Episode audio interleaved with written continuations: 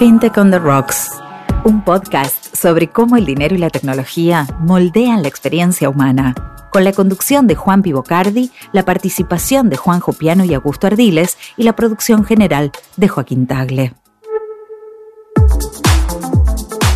Bienvenidos a un nuevo capítulo de FinTech on the Rocks. Hoy vamos a hablar sobre un tema que nos encanta, medios de pago e innovación desde la banca. ¿Los bancos han vuelto a dar pelea en un territorio que históricamente habían delegado terceros? ¿Pueden competir contra empresas más ágiles y modernas? Antes de empezar a discutir y dar paso al entrevistado de hoy, Augusto nos va a contar la historia del día. Juanpi, Juanjo, ¿cómo andan? ¿Todo bien? Muy bien. Impecable, ¿vos? Todo muy bien, chicos, gracias. A ver, eh, si te preguntara, Juanjo, ¿qué tiene en común Pizza Hut, esta cadena, viste, de, de, pizzas muy icónica de Texas, Estados Unidos y el grupo de Police, ¿tenés idea que responderme?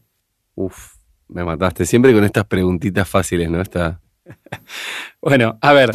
Eh, esta franquicia estadounidense y, y, en realidad el bajista y, y, líder de la banda de Police, Stings, protagonizaron hace más de 20 años, sin saberlos, un curioso capítulo de, la historia de Internet. Pedir una pizza eh, por Internet o por alguna aplicación eh, es hoy en día una tarea muy sencilla y que la podemos llevar adelante casi sin darnos cuenta. De hecho, anoche eh, pedí una, pizza en casa para cenar con unos amigos. Pero hace 20 años era ciencia ficción pura. Y Sandra Bullock es la mejor prueba de esto, les voy a contar. Acá déjenme que haga un disclaimer, como suele hacer eh, Guilla el, conocido estandapero argentino. Paciencia con esta historia, por favor. En 1955, eh, Sandra Bullock protagoniza una película que se llama La Red.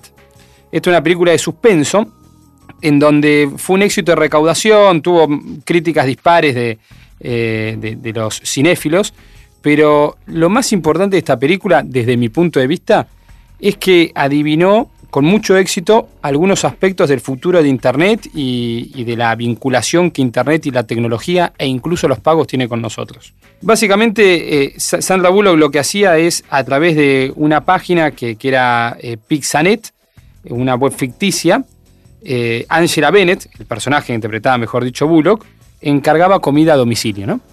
Pero si bien es verdad que Sandra Bullock lo hacía esto en 1995 y era totalmente revolucionario que lo hiciera en el film, es cierto que eh, no fue la primera persona que en la realidad, en la práctica, lo hizo.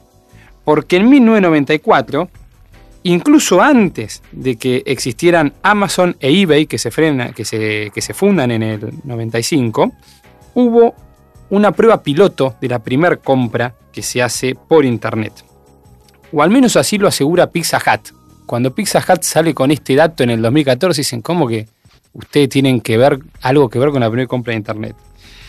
Y por suerte, eh, siempre hay eh, historiadores que están en el dato preciso.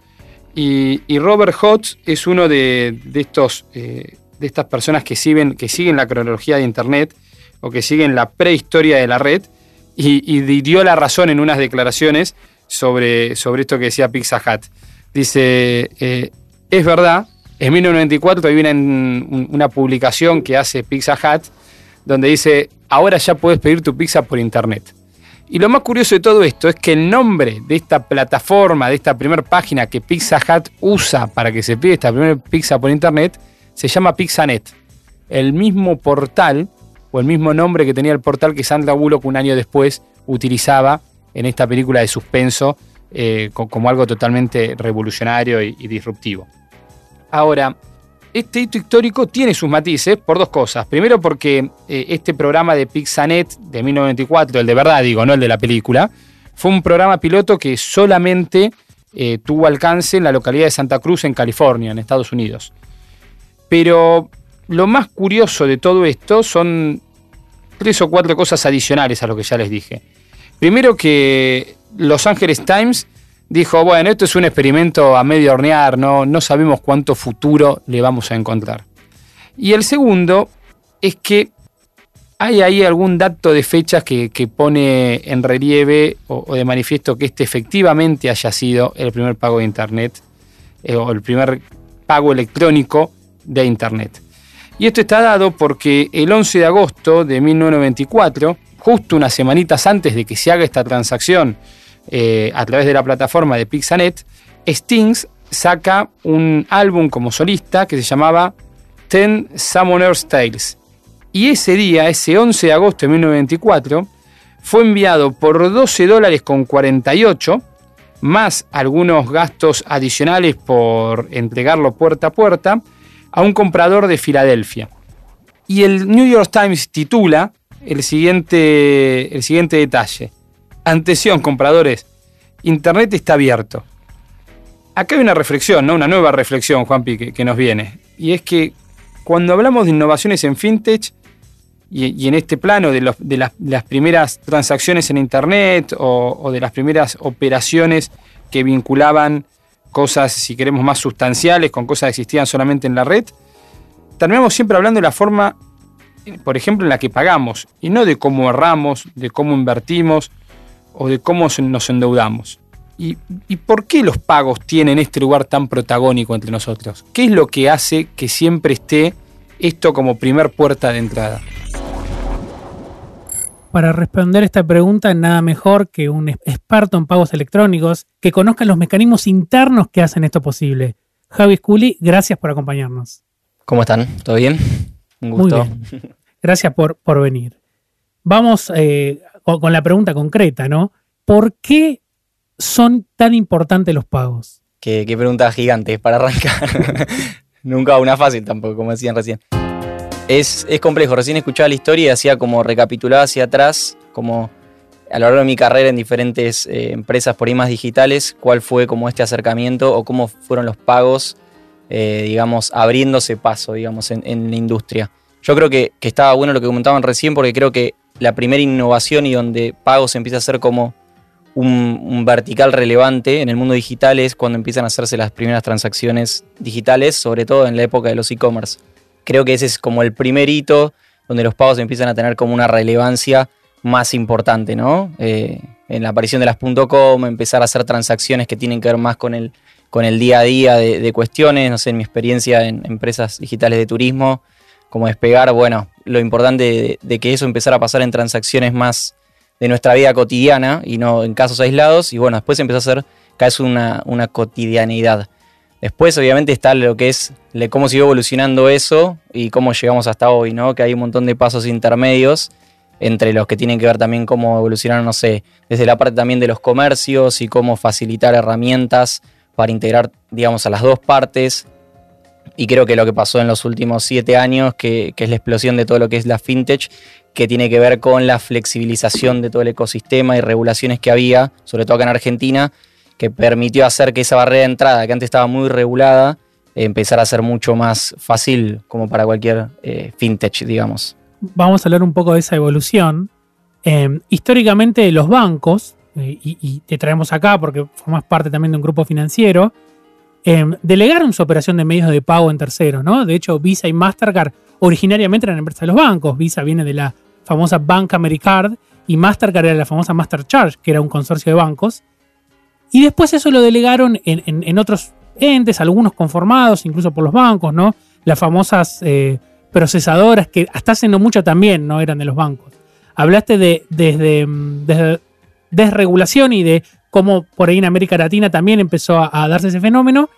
Y yo en lo personal creo que eso es uno, de los motivos por los cuales no hubo tanta innovación fue justamente porque eh, estos consorcios de bancos no, hicieron todo lo posible por, por promoverla, ¿no? Ahora bien, vimos que en los últimos años, algunos bancos, y ahí vamos al caso del Santander, se lazaron con todo, ¿no? Al mundo de los medios de pago, con diferentes proyectos. ¿Qué aprendizaje les dejó ese proceso? Otra pregunta gigante.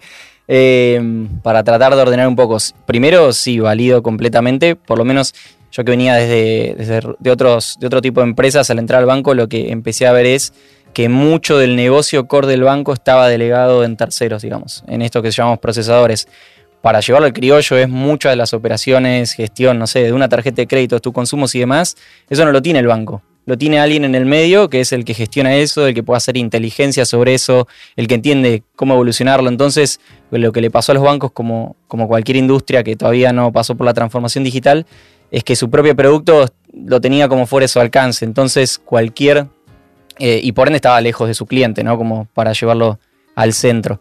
Entonces, eso fue como por lo menos mi primera impresión de que sí, se delegó demasiado eh, poder, sí, bien dicho, eh, a este tipo de, entes. y creo que empezó a hacer el proceso de, bueno, cómo empezar a recuperar y traer toda esta toda esta parte del negocio adentro, ¿no? Para poder evolucionarlo y empezar a responder a un mercado que empezaba a efervecer eh, y que los clientes empezaban a demandar otras cuestiones y aparecían diferentes competidores y la velocidad que vos tenías para, responder eso era muy lenta. En el caso de Santander arrancó una transformación bastante grande que fue básicamente eh, Santander delegado de la parte de tecnología y desarrollo de, de, sus productos, sea el home banking que usamos todos, la aplicación y más, lo delegaba totalmente a terceros, lo que se hizo es eh, traer talento, que ahí yo me sumo a la compañía, esto fue hace tres años, y se, trajo todo el talento in-house de, punta a punta de la tecnología, contratando más de mil personas, ahora hay un proyecto también de seguir expandiéndonos. Ese fue el puntapié, como yo a veces hablo internamente, era como tratar de empezar a ordenar a, Venecia, ¿no? O sea, las bases eran, queremos ser Dubai eh, como ciudad y tener esa velocidad, ¿no? Digo, yo sí de construir rascacielos y demás, pero estaba, teníamos a Venecia, digamos. Entonces, ¿cómo hacíamos eso? Bueno, primero traer a la gente adentro que empiece a trabajar en los productos. Hay una. Hablaste de transformación digital y, nos dejaste picando una pregunta que, que, es muy interesante, ¿no? Que es. Hay una visión generalmente idílica, ¿no? De la transformación digital, como si fuera un proceso súper placentero, donde todo es color de rosas, es pegar papelitos en la pared y, encima papelitos de colores, ¿no? No cualquier tipo de, de papel. Eh, a nosotros acá nos gusta decir que la transformación digital es un proceso que duele un montón, ¿no? Que hace crujir y, chillar las estructuras. De hecho, hasta podríamos decir que si no hay gritos en las reuniones, no hay verdadera transformación digital. Eh, sin que nos cuente si hubo gritos o no, entiendo que eso queda reservado de manera privada a ustedes. ¿Compartís un poco esta mirada? Y, y lo segundo es, si duele tanto, ¿por qué tenemos que transformarnos digitalmente? ¿Por qué no puedo decir, yo como banco no me quiero transformar? Eh, qué, interesante. Primero, me gusta encontrar gente que piense también de un poco el, sentido que tiene la transformación, que para mí está demasiado idealizado. Y, a mí al menos me cuesta encontrar gente que hable de transformación digital con criterio, con profundidad, con análisis y demás. Creo que se, se transformó en una ola que muchos se querían subir copiaban reglas de otros sin entender que muchas veces la transformación tiene que ver con ciertas cuestiones, eh, como poner al cliente en el centro, empezar a trabajar en producto, desafiar muchos sesgos y que muchas veces yo creo que eso no pasa. Eh, yo creo que sí tiene que haber un poco de gritos o al menos de resistencia, sino como que siento que es, incluso ahora cuento un poco más del proceso, pero en Santander siento que lo que nos pasó durante un tiempo es que usábamos las prácticas, pero el proceso de fondo realmente no se había transformado. Em, para mí una de las cuestiones que más nos cuesta, sobre todo hablando del mundo banca, es los, los propios sesgos, digamos, que, se trae del negocio. O sea, hay tres aristas para mí en una transformación, por lo menos para mí, estratégica de visión, de la estructura para llevar eso adelante y también de la transformación de las personas y los propios productos. Yo creo que hay muchos desafíos y todavía nos siguen costando, sobre todo en banca, que fue una industria que estuvo muchos años y si vos mirás incluso las métricas de clientes, eh, de crecimiento y demás, son, son métricas muy de banca y que tienen como, sí, sus propios sesgos, digamos. Eh, y hay que cambiar eso, hay que dejar de decir, bueno, eh, dejamos de mirar estas métricas que son netamente banco y empezamos a ver otras métricas que nos empujen a acercarnos al usuario. Entonces ahí hay todo un desafío que nos sigue costando, porque es muy difícil cuando uno tiene el sesgo, decir, che, yo lo hago así, hasta ahora funciona, ¿por qué tengo que cambiar? Y lo que vos me decís no me convence y encima puedo creer que estoy haciendo lo que vos me decís que tengo que hacer, pero en realidad sigo haciéndolo siempre. Eso creo que es lo más difícil en cualquier organización.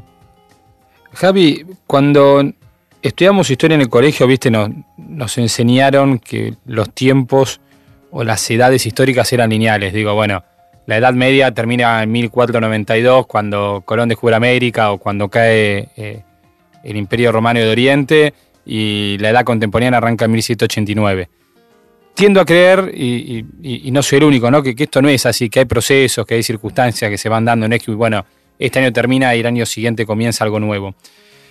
Y, me interesa tu experiencia en despegar en al mundo para hacerte la siguiente pregunta.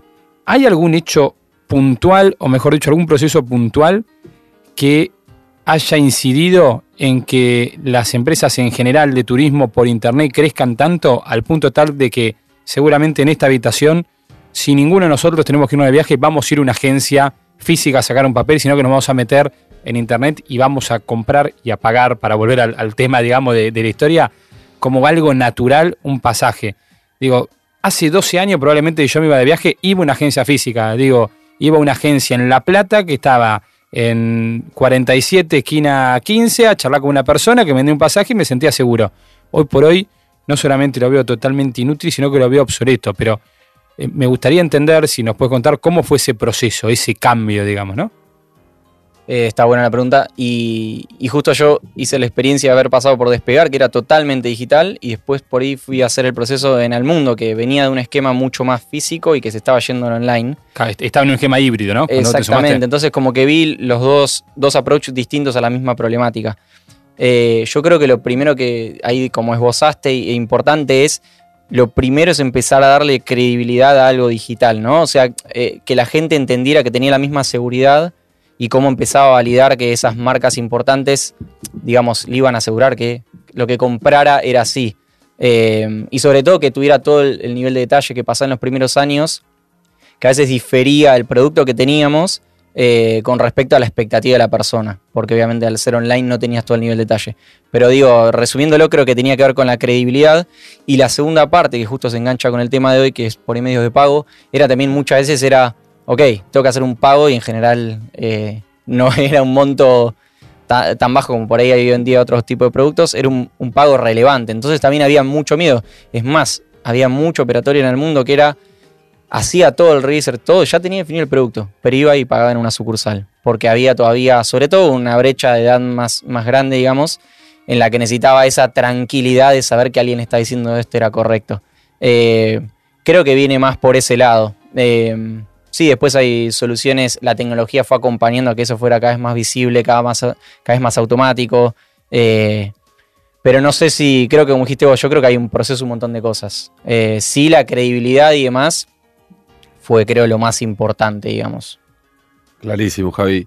¿Sabes lo que me, interesa preguntarte? Es, nada, en, estos años en, en, el banco, ¿cuánto lleva ya Tres años. Son tres. Bueno, eh, has vivido una, etapa de mucho cambio ahí, el edificio nuevo con todo lo que implica y toda la transformación que han tenido, siendo hoy creo que el banco más grande a nivel cantidad de clientes de, Argentina.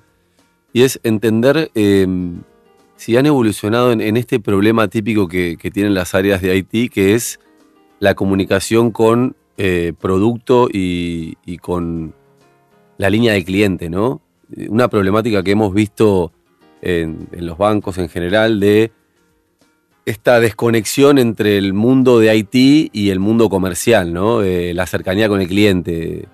Yo vengo de una empresa donde viene de, una casa de cambio donde había un mostrador desde la década del 60 y estabas con el cliente, ¿no? Acá, bueno, todo evolucionó y el problema sigue siendo un poquito el mismo, ¿no? Entender a dónde está eh, la cuestión de poder atender bien al cliente y poder llegarle el momento justo con el servicio ideal, ¿no? Tal cual.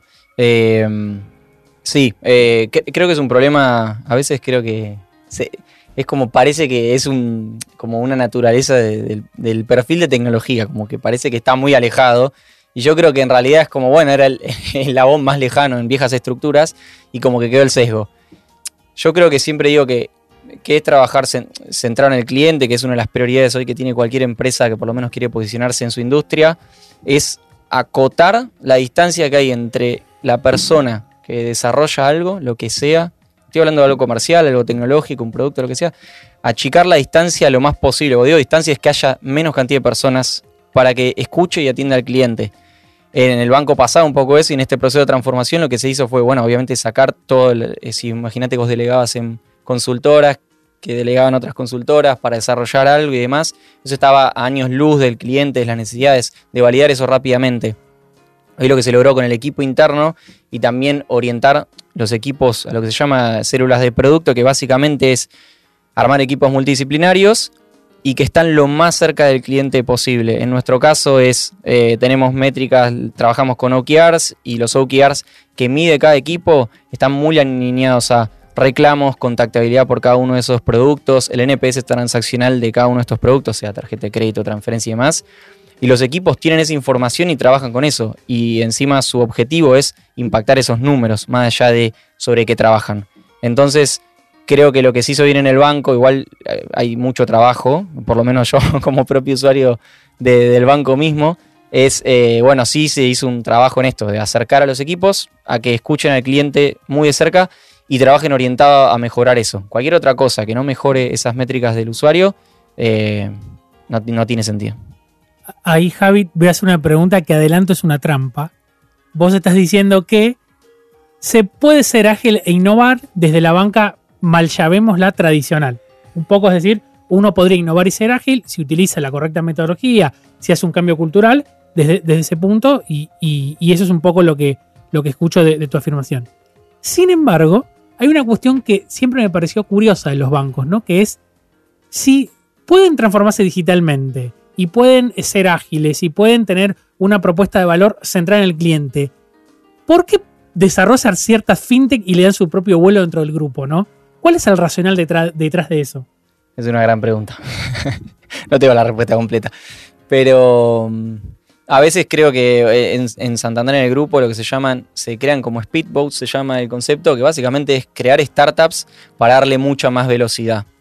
Lo que, pasa, lo que pasaba, volviendo al ejemplo de Venecia, es si yo, te, si yo tengo que cambiar Venecia para hacer un rascacielo, tengo que hacer muchas más cosas que si voy y lo hago en un lugar donde ya las condiciones están mucho mejor dadas y vengo con menos bagaje. Entonces, hay una gran parte que tiene que ver con eso como estrategia. Uno puede estar más, más o menos de acuerdo. Eh, yo le entiendo, a veces la desafiaría un poco más, digo, che, ¿por qué ese capital o foco y, demás no está invertido en el propio banco como para acelerar ese proceso?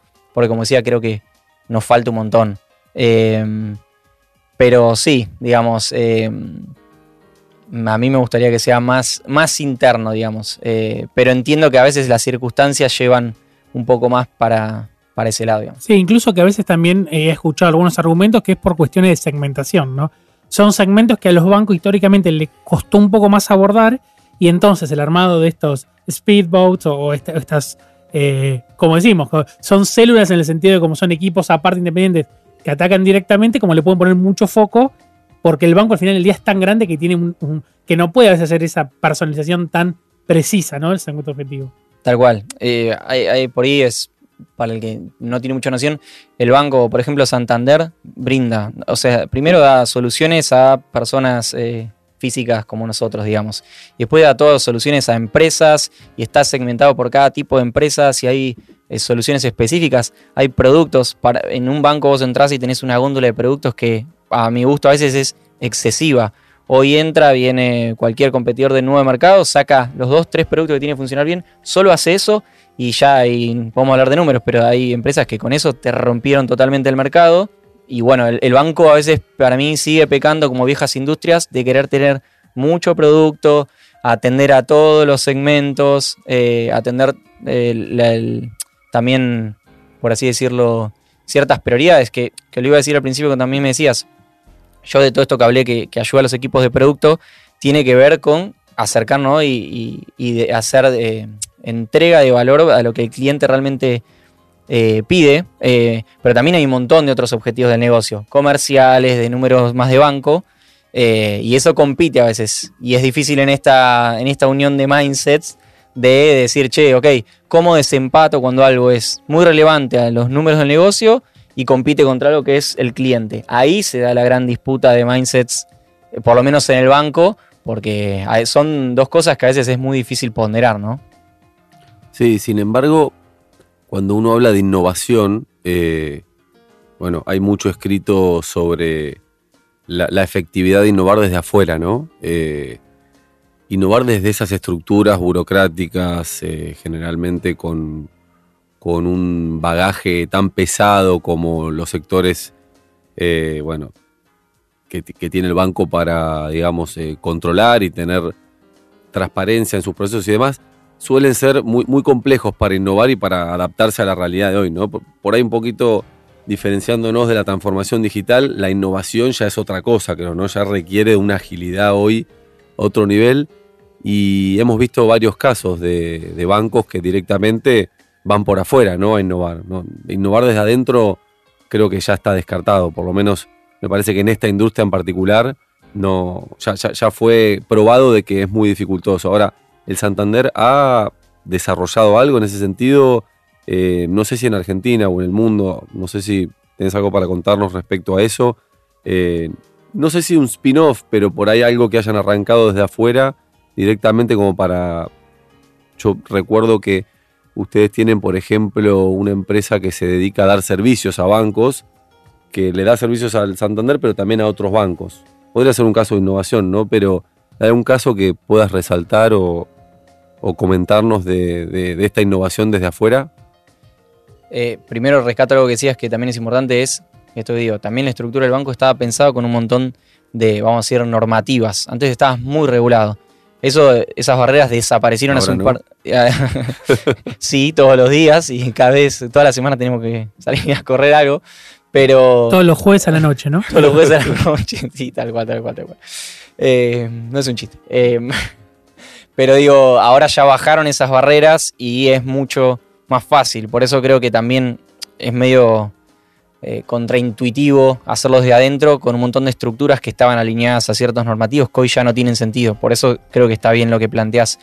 De innovación, eh, eh, con mi vara de innovación que es, creo que por ahí bastante alta, creo que no, no hay. Si hay casos, no sé, GetNet, que es un producto que acá no tanto, pero en Brasil, en Santander es muy fuerte y se innovó totalmente desde afuera, después como que se absorbió dentro del banco.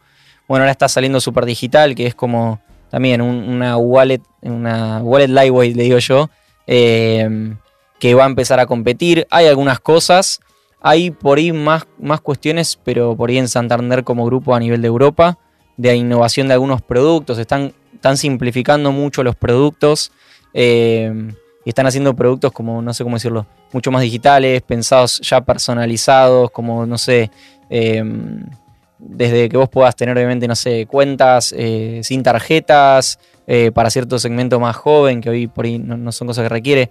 Hay ciertas innovaciones. ¿eso no te hace la casuística infinita? El armar productos muy personalizados. ¿Es practicable? Digo, ¿Es escalable? Sería mi pregunta.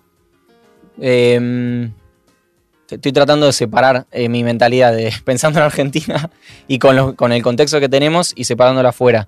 Eh, Pe- Pero miremoslo integralmente, si querés. Olvídate de Argentina. Digo, conceptualmente hablando, ¿es escalable esa eh, personalización a la que quieren avanzar, por ejemplo? Me, me pareció muy interesante. s- yo creo que se puede hacer mucha más personalización en productos financieros de lo que hay hoy. Y ahí no, yo siento, por lo menos de lo que conozco yo, que no hay tanta innovación. No hay como un modelo, no sé, pensando en otras industrias, no hay modelos de incentivos y que hagan que el producto se personalice. No, no que sean productos en sí mismos, pero que haya reglas que el uso de ese producto para vos sea distinto. No sé, por ejemplo, siempre decíamos, los créditos que vos tenés en la tarjeta hoy están, eh, son fijos. No tienen que ver con tu comportamiento. O sea, sí, cada cierto tiempo se recalculan y demás. Lo que yo digo es, ¿por qué es, es la tarjeta de crédito como un medio para dar crédito en sí mismo? No innovar desde ahí y pensar de cómo ver- mover esa línea más, eh, más ágilmente y que sea súper personalizable. No es lo mismo el crédito según tu historial de pagos, que es hacerlo con personalización, que tenés vos, que, que yo. Por ahí es muy distinto. Ahí hay mucha innovación y eso es súper escalable y todavía no está pasando. Así como en cualquier otro producto, sean los seguros, lo mismo. Eh, digo, hay, hay muchas cuestiones que se puede innovar con cuestiones que ya en tecnología son estándar, digamos, de cómo personalizar y dar un valor agregado y que creo que por ahí, ahí todavía estamos un poco atrás. Por eso decía, comparándonos contra Europa que ya está mirando este tipo de cosas. Te voy a traer un poco más a tu vida de, producto, ¿no? Siempre, si uno repasa un poco tu carrera, lo contaste, es siempre estando en esa, eh, en frontera difusa entre el producto y la tecnología, ¿no? Que hoy hasta es parte de un mismo territorio. Y en esto de las preguntas fáciles que nos gustan hacer a nosotros, tenemos una que también le hicimos a Alex eh, Escacera, que fue product owner de, de un tiempo, y es, ¿por qué hay productos que fracasan y otros que tienen éxito? Es más fácil hablar sobre casos concretos, pero... A ver, Cada, vez las preguntas son más difíciles, ¿viste? Sí, sí, O sea, sí. ya llega un Pensé que iba en un momento como En un momento baja. enfocándose. Prometo que, en- que- que hay un ping-pong en algún momento, tipo montaña, playa, algo así. más Sí, fácil. sí, sí. Pode- Podemos hacer algo así. Hay, hay una pregunta especial. Hay una pregunta Ah, especial para eso. Pero si querés, la, la voy a reformular. Es, hablamos de el cliente en el centro, de la propuesta de valor, de que hay un proceso de discovery donde ponemos al cliente y lo hacemos parte y en, en realidad diseñamos algo que está pensado para él. Pero al final del día hay un producto que funciona y otro que no. Eh, ¿Qué hay detrás de eso? Quizás la respuesta es, es, una magia, si tuviéramos esa fórmula, haríamos startups exitosas todo el tiempo, ¿no? Y 9 de cada 10 no fracasarían. Pero un poco de tu experiencia de productos que han lanzado que han sido exitosos y otros que no tanto, ¿cómo, qué, cosas detectaste como claves de eso? Eh, voy, voy a tratar de pensarlo un poco. A ver, lo primero que sí veo es esto que decía. Eh, no me gustan las frases naif, como que el cliente esté en el centro y demás, pero es eh, cuando uno desarrolla un producto hay diferentes instancias donde vos eh, te acercás al cliente. Por ejemplo, ahora estamos repensando ciertas funcionalidades o cómo el cliente entiende nuestros productos y antes de hacer cualquier definición hacemos un research que es básicamente sentarnos, entrevistar a gente, preguntarle qué usas del producto, qué información te interesa, eh, qué te gustaría tener que hoy no tenés. O sea, vamos al cliente y le preguntamos qué él, qué él define el producto. Después nosotros tratamos de conglomerar esas entrevistas de research para decir, ok, escuchamos a todos y todos están de acuerdo de esto. Esto que parece una obviedad hoy en día, hasta hace muy poco en algunos lugares, no se hace. Eh, Se desarrolla algo, se asume que como somos los especialistas del banco, ¿cómo le va a preguntar a alguien cómo querés ver la tarjeta? Lo sabemos nosotros. Y vamos y lanzamos algo y después la gente no lo usa, si es que la gente, si es que encima se midió. A veces no se mide que no se usa. Eh, a mí me pasa, yo a veces tengo ganas de apagar productos, porque es como, che, esto no se usa, pero es importante. Pero mira, yo te muestro que esta métrica te muestra que nadie lo usa. O sea, la gente está usando esto, o lo, reformulamos y se lo comunicamos bien, porque no lo está usando. Entonces, creo que hay, es de lo que existe, que se usa y que esté basado en datos, y sobre todo cuando estás creando algo o innovando, eh, es traer eso y entender que no creamos cosas que nos gustaría, sino que creamos cosas que la persona va a usar y le interesa. ¿Te ha tocado mucho esto de eh, creadores de alguna interfaz o de algún producto, de algo en particular, que se enamora de su idea, de su creación, aunque no sirva para nada? O sea, Todo- ¿te has cruzado con mucha gente en tu carrera de este tipo? Todo el tiempo. O sea, la, eh, la receta es, es un- parece simple, pero creo que una mezcla de sesgos, un poco de ego y que a veces nos enamoramos de las soluciones hace que todo el tiempo lo veo ahora y lo vi siempre y, va a seguir pasando de alguna manera. Pero sí, es, muy común. E incluso eh, se ve mucho en los startups, en las ideas, eh, que se enamoran de la solución. O bueno, yo que vengo del palo tecnológico, es muchas veces una innovación súper tecnológica. eh, no sé, incluso como pasa ahora con el blockchain. Es como hay mil ideas porque se está, en- se está enamorando del concepto del blockchain, pero si eso no tiene un valor real, si no genera algo distinto, eh, no, no termina siendo utilizado. Eh, y está y nos pasa a todos, digo, todos nos enamoramos un poco. En este programa, a nosotros al principio siempre nos gusta hablar de esta historia que da inicio al debate, después generalmente recorremos el presente y nos guardamos unos minutos para hablar del futuro y volar un poco y, estar más relajados, ¿no? No significa que las preguntas sean más fáciles, pero sí son más relajadas y como siempre decimos, hay- menos riesgo de equivocarse, ¿no? Porque el futuro es algo que nos, bueno, esto queda grabado y después en, unos años, en 10 años vengan y nos digan, ustedes dijeron esto que no pasó, no, no tenemos tanto riesgo. ¿Sentiste que sos como el, el guionista de la red? ¿Viste esta película de Sandra Bullock? Que, que podés divagar y quizás le pegás y quizás no. Bien, me gusta. ¿Vos cómo te imaginás el banco del futuro la banca del futuro, ¿no? A 10, 15, 20 años en el espacio temporal que, que sientas. Em, creo que sí, banco. Ni siquiera sé si iba a sentir el Excelente. concepto del banco. Excelente. Em, Santander tiene como, como visión ahora de, de ser la plataforma Open Banking, digamos. O sea, ofrecer servicios financieros para que alguien pueda desarrollar arriba de eso.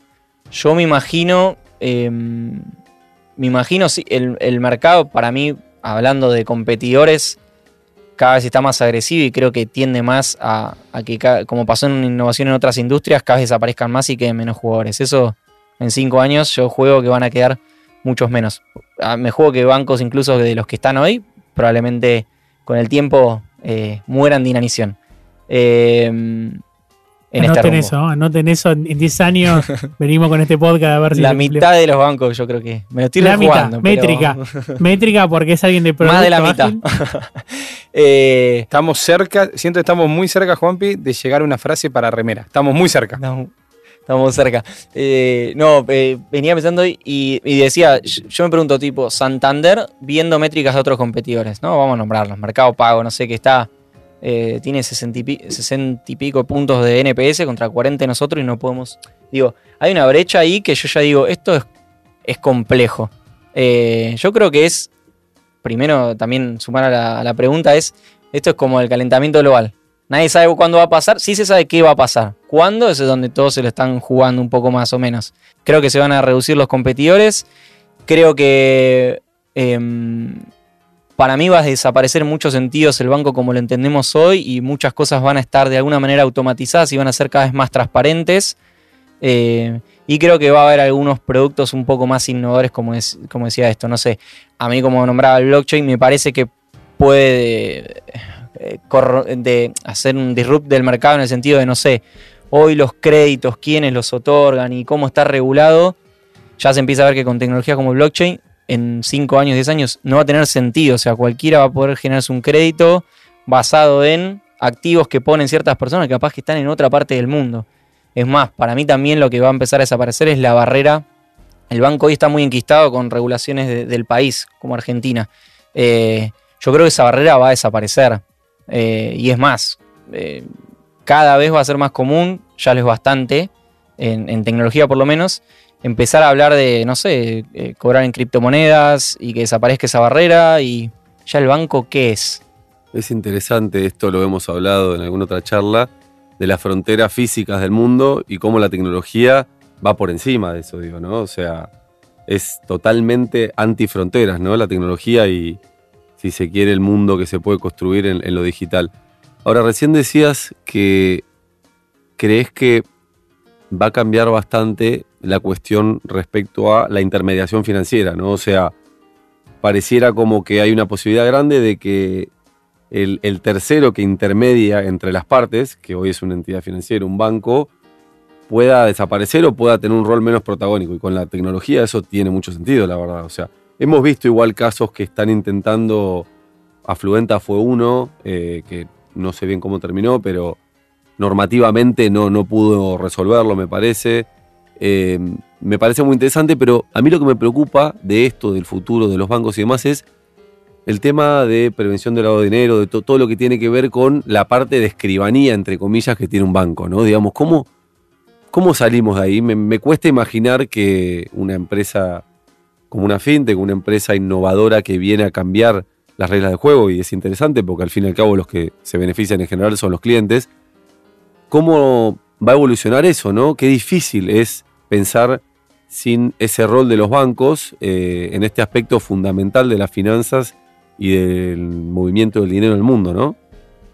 Ah, bueno, e-, es, creo ahí justo encima tocaste muy bien uno de los puntos, vamos a decir, no sé si débiles, pero que por lo menos lo que yo veo es no son los casos, los casos de uso que implican ese tipo de cosas, capaz que vienen más atrás. Digo, no, no va a ser lo primero que se vea eh, con las implicancias de limitantes que, va a tener eso, digamos, en qué casos de uso van a aparecer para nosotros. Pero en cosas más transaccionales, yo incluso ya hoy lo veo. Que hay mucha gente que, sí, digamos, se gestiona, digamos, anónimamente mucho en criptomonedas y trata de incluso obviamente por un poco por el contexto del país, trata de, estar lo, más desligado de la, parte financiera, que es la que está más regulada.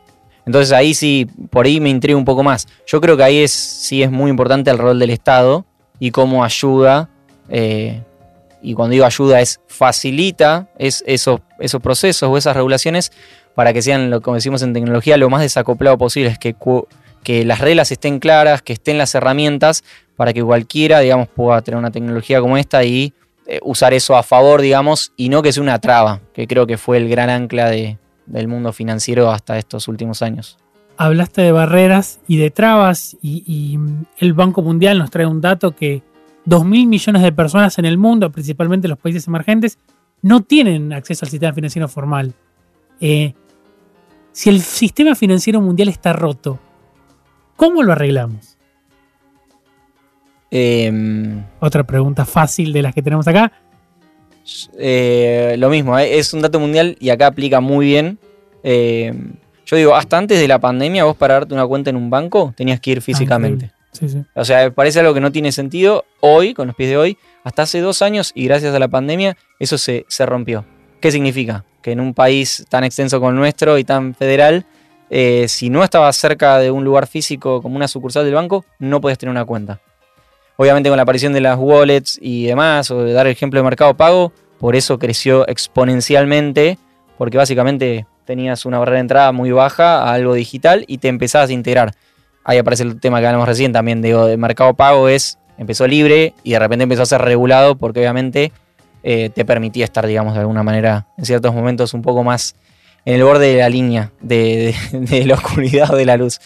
Eh, creo que viene por ahí, o sea, en la medida, o sea, también hay estadísticas que dice que cuando eh, el acceso al Internet, que ya está dado como casi un, hay un servicio de primera necesidad, digamos, cuando eso llega, después es cuestión de tiempo que la una inclusión financiera pase.